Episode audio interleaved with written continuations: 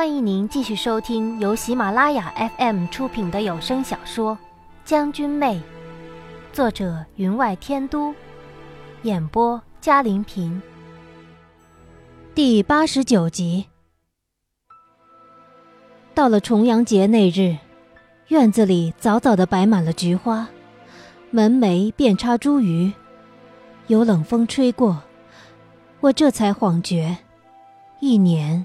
又过去了。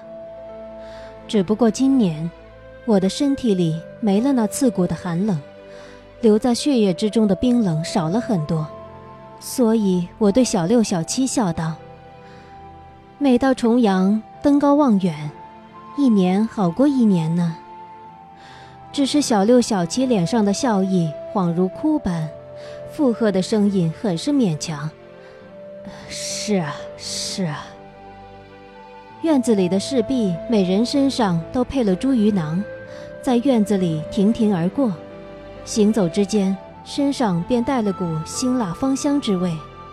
屋子里的花瓶插上了盘大的黄色菊花，更有九层重阳米果送来，让我恍觉此时身处中原某一富户人家，更有几分早年在俊家村之时，家家户户重阳登高点火，谈天说地的气氛。只可惜，年年重阳，如今却人事全非。到了晚间，我们换上了普通百姓的衣服，头上插了茱萸，郡主和与乌木齐便到了，与我们一起加入游街的人群中。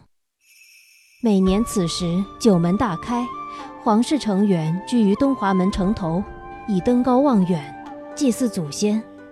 更在城头放出万千纸鹞，纸鹞随风而散，上面的金银菊花便从兜带落下，一时间暗夜之中仿如瞬间盛开菊花朵朵。每年这个时候是皇家与民间最喜庆的日子，每一名皇室成员都不得缺席。微风拂起黄色帷帐，可以让百姓得窥天颜。我们一行几人行走于人群之中，小六和小七一左一右的走在我的身边，把乌木齐挤得远远的。他倒满不在乎，只是偶尔回头向我扬声道：“看看这菊花马，与本王的拔步流云相比如何？”小六和小七自不理他，我也只当成没有听见。他犹自兴致勃勃。郡主和跟在我们身后。倒是沉默不语，没听到他说过几句话。我与他之间，恐怕也无话可说了吧。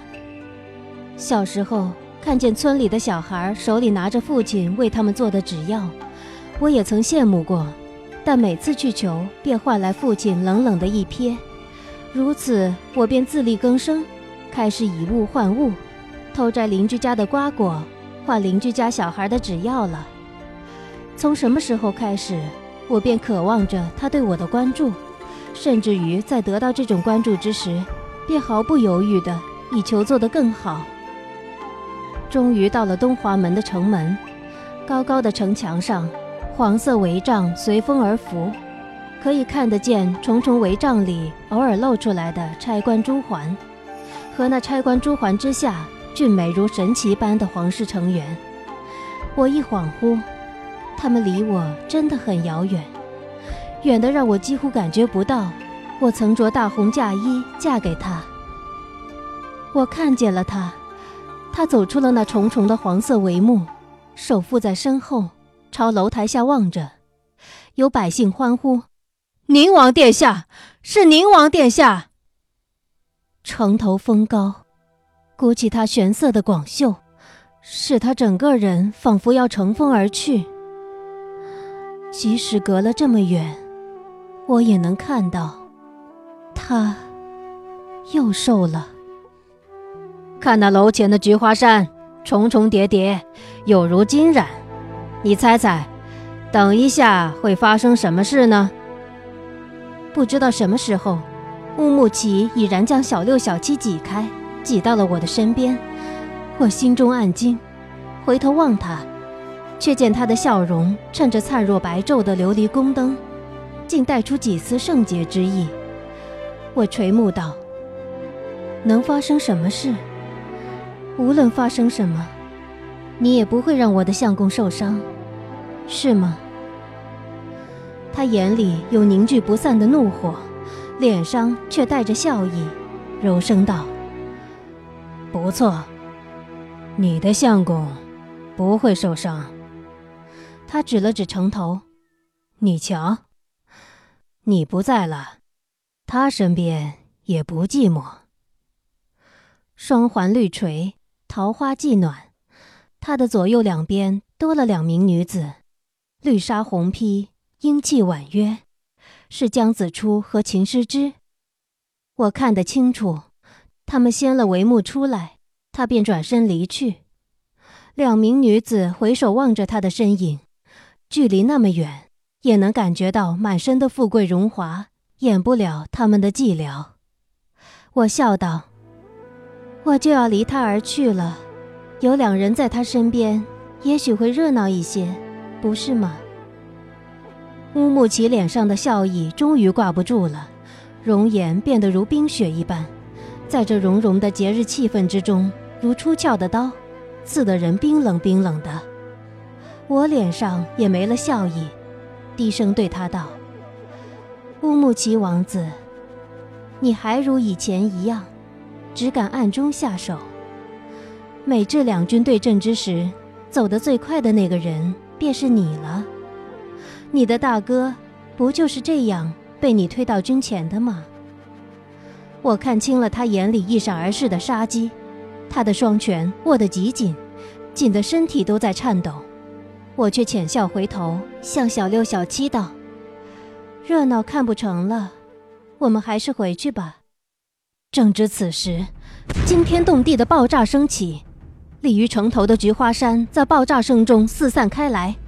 那灿灿的菊花如雪花一般纷纷飘落，城楼下的人惊慌地奔跑，尖叫声此起彼伏。城楼上，甲州相击之声传了过来，黄色围帐下的人被簇拥着从城楼撤下。他在哪里？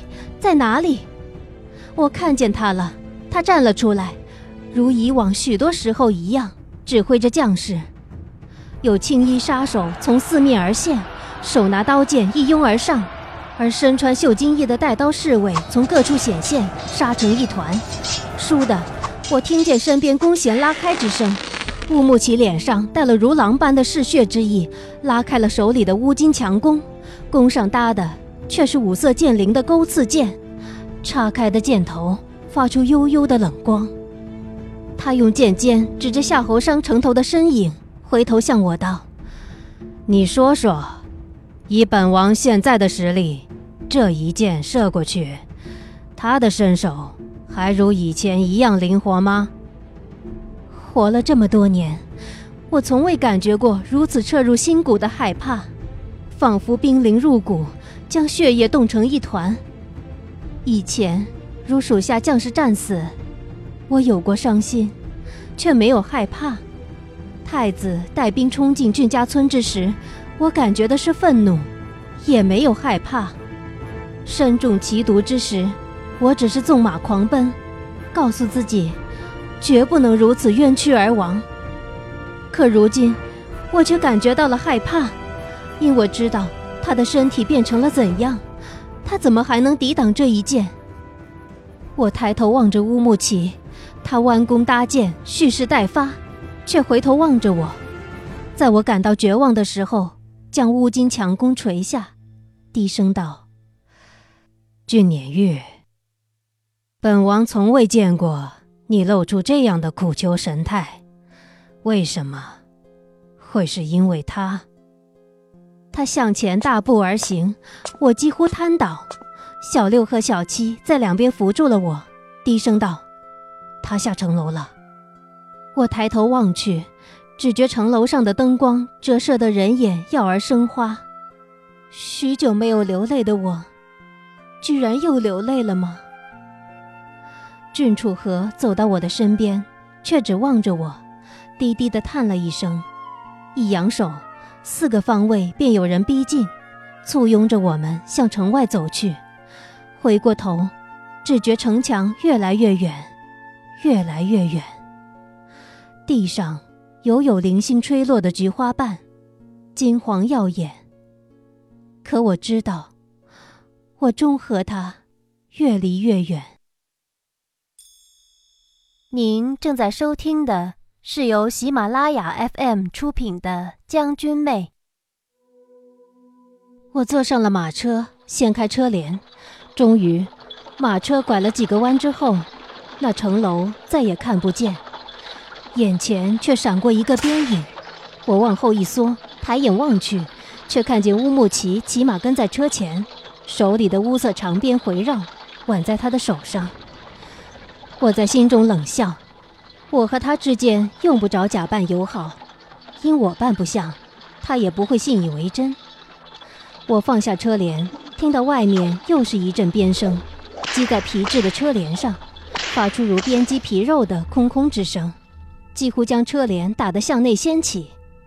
小六、小七骑在马上，同声厉喝：“你做什么？”咣的一声，马车便向一边侧倒，颠了几下才稳定下来。我好不容易坐定了，就听乌木齐喘着粗气在门外道：“俊年玉。”无论怎么样，你都不可能再回到这里了。我淡淡的道：“既然如此，王子还不快些叫人撤离？闹出如此大的动静，王子可不能失去了冷静。要知道，九门一关，如若再想出去，可就难了。”他恶狠狠的在外道：“急什么？还有一场好戏等着你呢。”我心中又是一跳。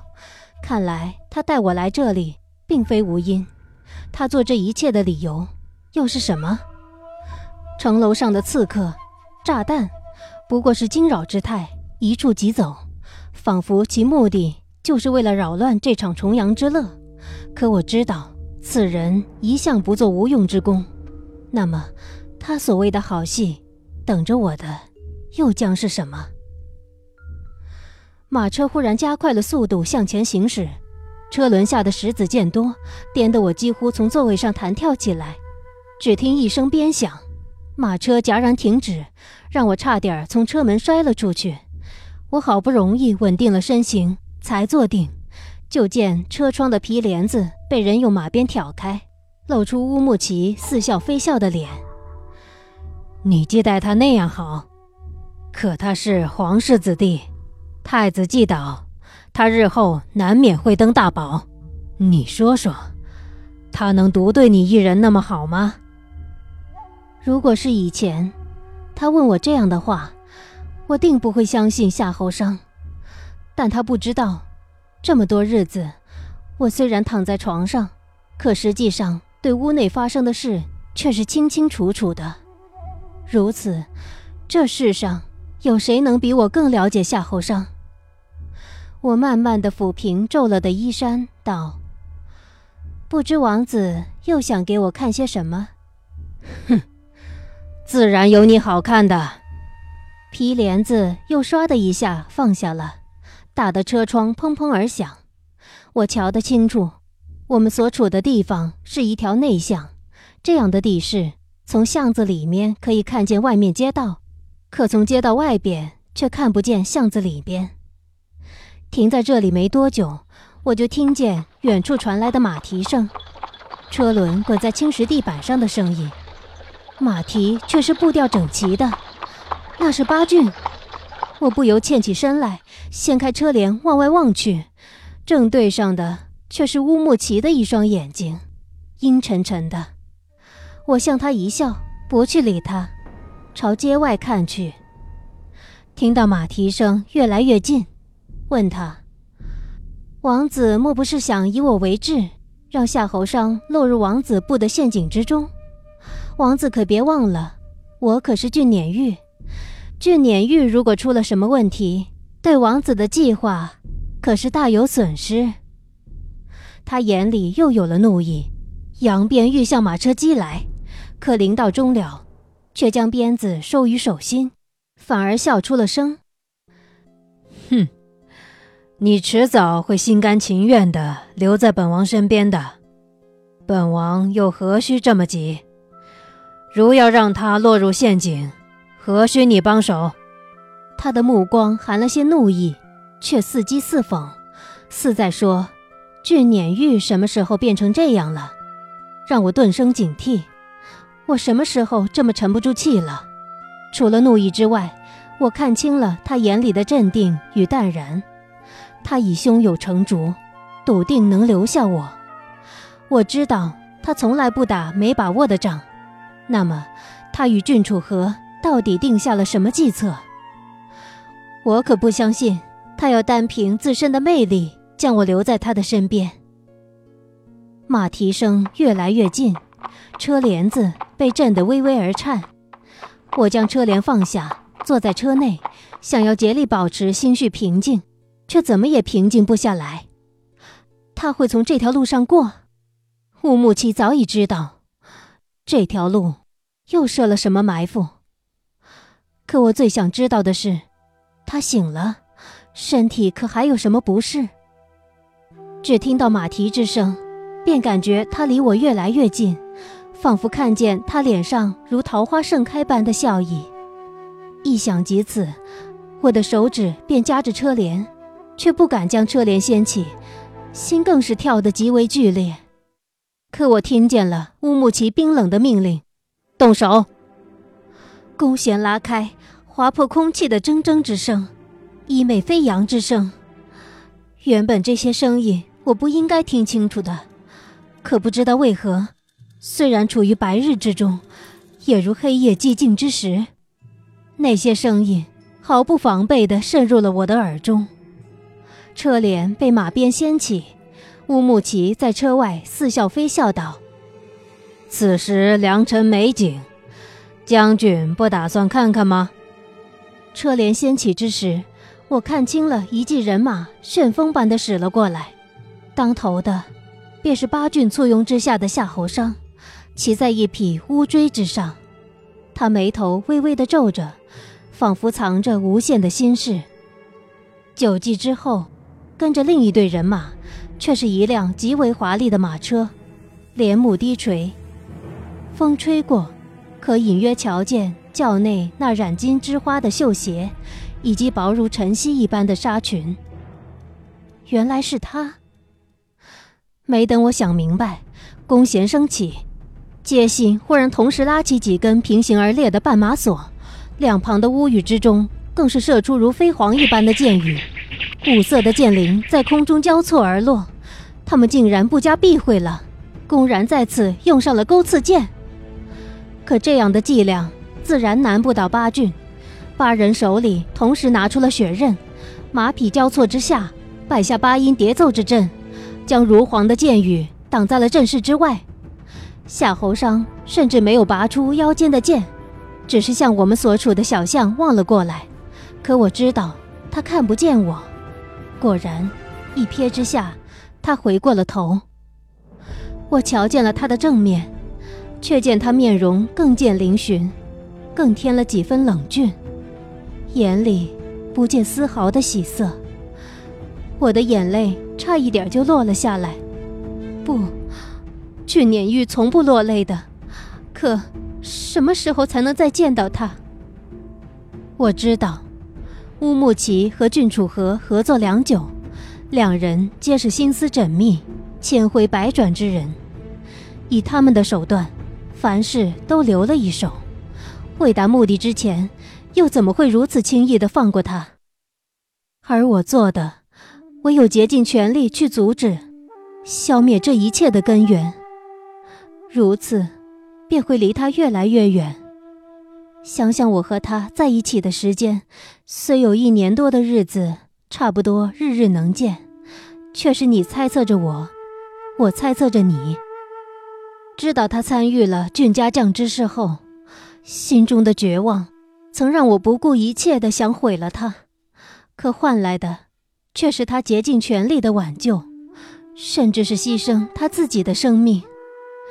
我和他相处最长的时间，便是我不能动弹的时候，带给他的，却是无尽的煎熬。等到我终于醒了，终于可以和他真正的终日相处了，可时间却那么短暂，便不得不天各一方。我与他离得最近之时，心却离得最远。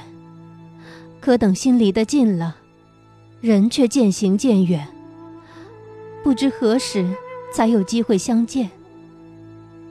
想到如此，我不禁抬头看天，想要大骂一声：“老天爷！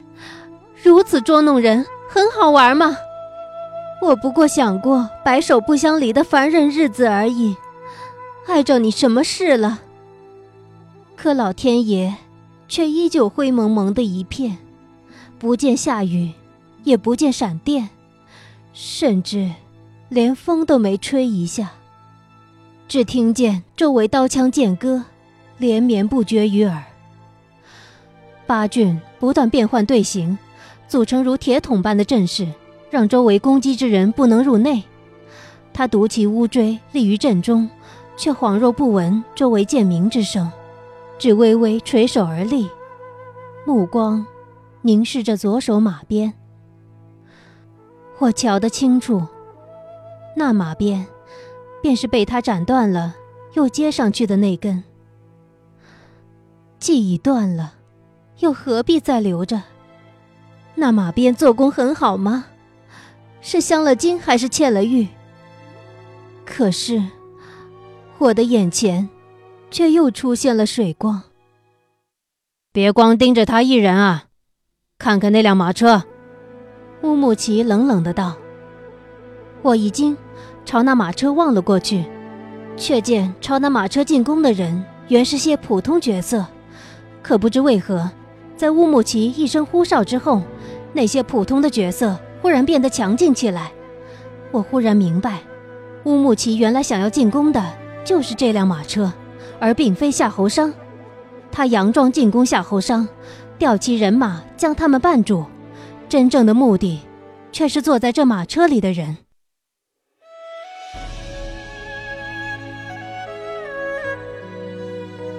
听众朋友，本集的将军妹就播讲到这里，感谢您的收听。